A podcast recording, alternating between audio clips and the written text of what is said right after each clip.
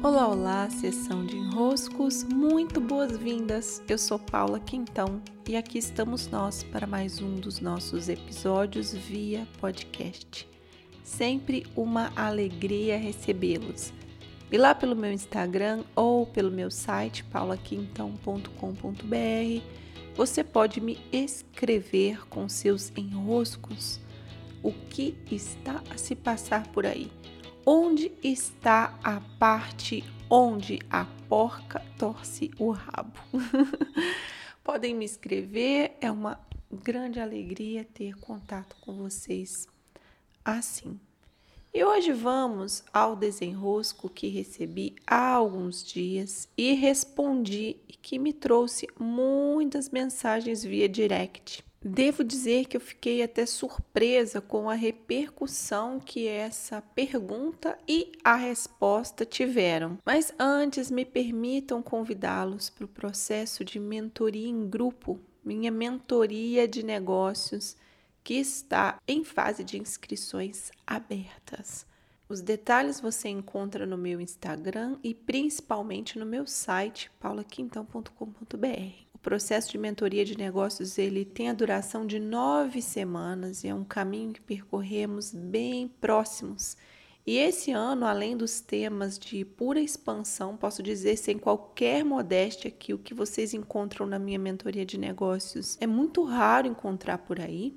Esse ano, além de um conhecimento bem único, teremos também um acompanhamento de projetos individuais aquilo que vocês estão a dar vida por aí, eu acompanharei o desenvolvimento e o executar ao longo de nove semanas. Portanto, se informem, peguem nota, observem como vai ser e, estando no momento, venham para a mentoria. Será um caminho de nove semanas maravilhoso de ser vivido. Então, leiam o documento que eu preparei, tem os detalhes, tudo certinho muito bom entregá-lo a vocês.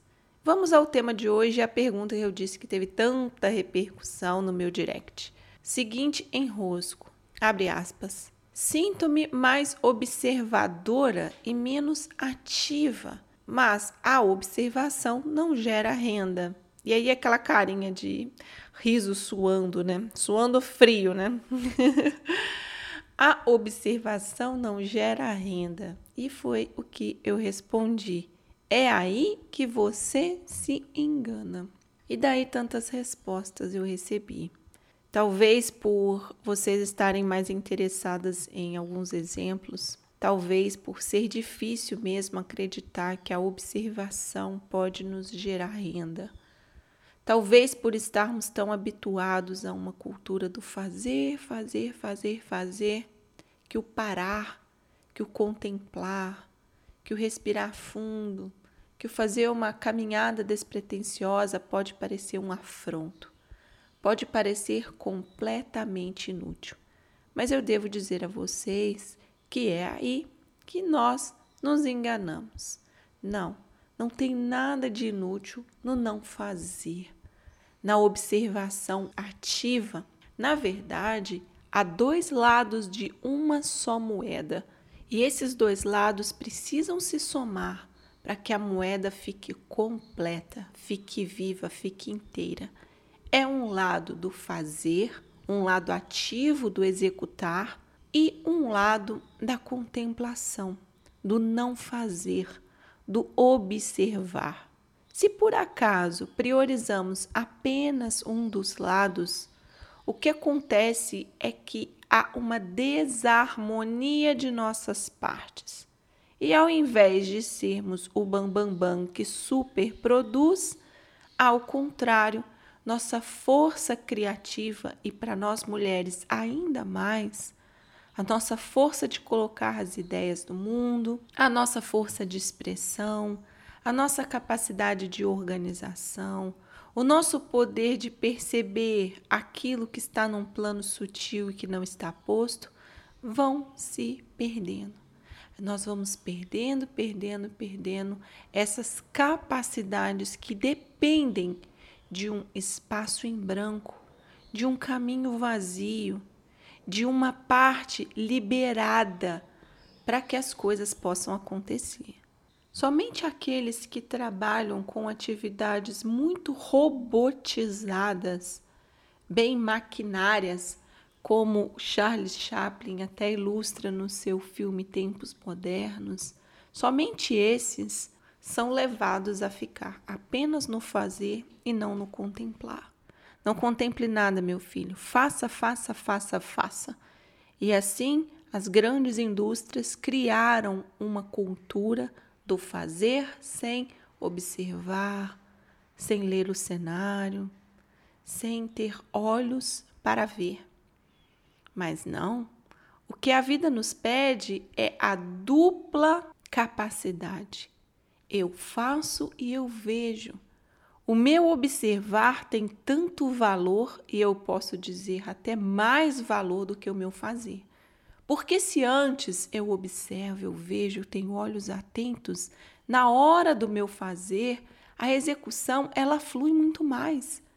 Ela é facilitada pela minha observação, até mesmo uma visualização que cria as soluções antes da execução.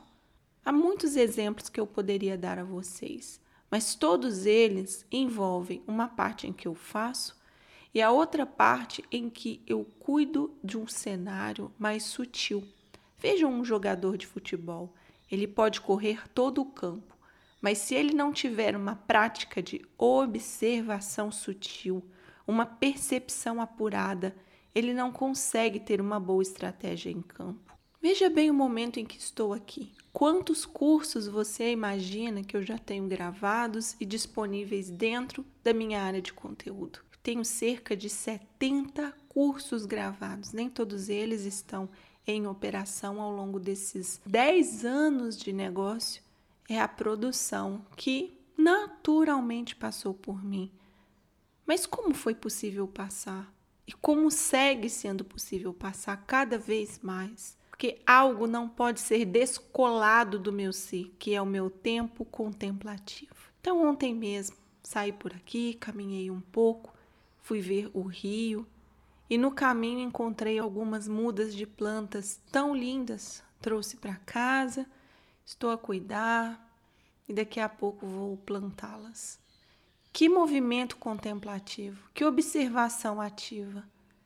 Mas um fazer nada como diz meu amigo Friends, um fazer nada que me inspira, que me fortalece para quando eu estou aqui frente a frente com o meu microfone, frente a frente a você, para gravar esse podcast, o que há em mim jorra. O que há em mim está disponível porque eu não sobrecarreguei o meu fazer. Eu dei espaço para o criar acontecer dentro de mim. E a renda, meus caros e minhas caras, a renda será sempre uma consequência. Sempre uma alegria tê-los aqui. Beijos e até!